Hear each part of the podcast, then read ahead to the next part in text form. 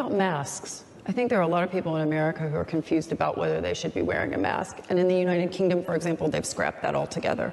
Well, that's interesting. You know, what is the downside of wearing a mask? I mean, it's got to be tough. You know, you have to wear pants. Uh, I mean, this is tough stuff. These societies are so cruel. Why do they make you wear pants? I'm trying to figure it out.